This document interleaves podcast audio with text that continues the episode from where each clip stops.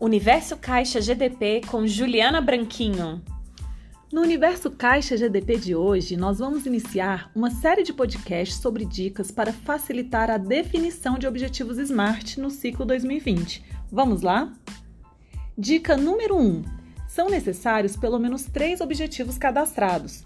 Não importa se o empregado teve mudança de unidade, célula ou de função. O importante é que até o prazo final de cadastro de objetivos você tenha, no mínimo, três objetivos SMART. Essa regra só não vale para gestores-chefes de unidade, pois eles são mensurados pelo indicador mandato no conquiste da unidade.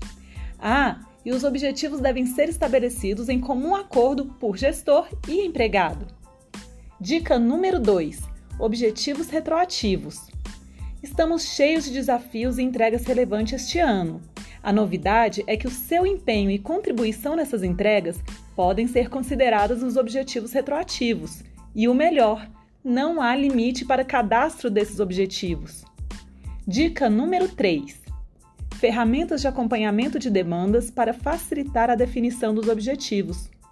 Com o trabalho remoto, a utilização de ferramentas de acompanhamento de entrega se intensificou Planilhas, Kanban inclusive os programas disponibilizados pela Caixa para acompanhar as entregas, como por exemplo o Planner do Teams e o Sistema de Acompanhamento de Demandas e Serviços, o CADS, podem ser ótimos norteadores para facilitar o estabelecimento dos objetivos.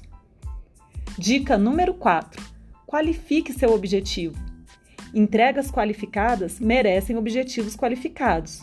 Para isso, ao defini-los, Verifique se os seus objetivos possuem as características SMART.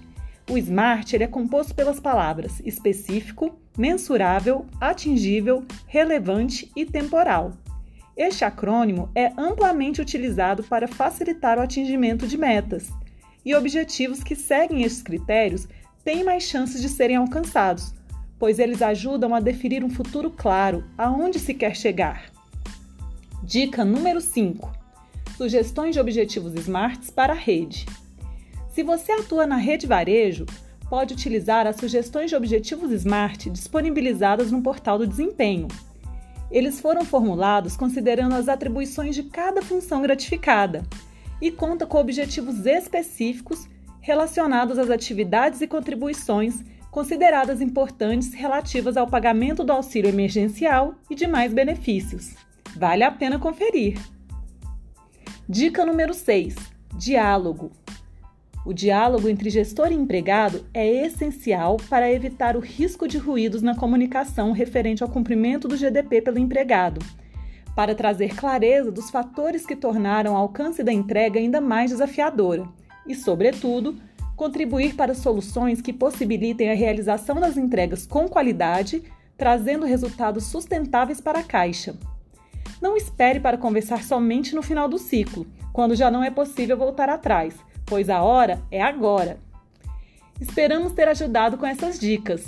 É a GDP investindo no reconhecimento e qualificação das entregas. Quer saber mais?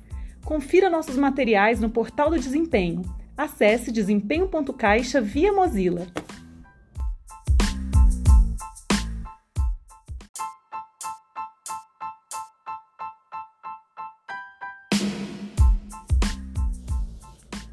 Universo Caixa GDP com Juliana Branquinho.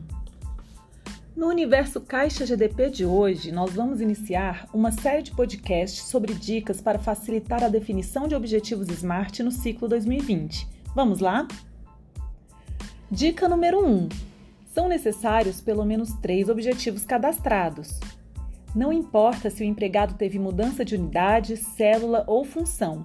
O importante é que até o prazo final de cadastro de objetivos você tenha no mínimo três objetivos SMARTs. Essa regra só não vale para gestores chefes de unidade, pois eles são mensurados pelo indicador mandato no Conquiste. Ah, e os objetivos devem ser estabelecidos em comum acordo por gestor e empregado. Dica número 2 Objetivos retroativos. Estamos cheios de desafios e entregas relevantes este ano. A novidade é que o seu empenho e contribuição nessas entregas podem ser consideradas os objetivos retroativos. E o melhor, não há limite para cadastro desses objetivos. Dica número 3: ferramentas de acompanhamento de demandas. Com o trabalho remoto, a utilização de ferramentas de acompanhamento de entrega se intensificou. Planilhas, Kanban inclusive os programas disponibilizados pela Caixa para acompanhar as entregas, como por exemplo o Planner do Teams e o Sistema de Acompanhamento de Demandas e Serviços, o CADS, podem ser ótimos norteadores para facilitar o estabelecimento dos objetivos. Dica número 4: Qualifique seu objetivo. Entregas qualificadas merecem objetivos qualificados. Para isso, ao defini-los, verifique se os seus objetivos possuem as características SMART.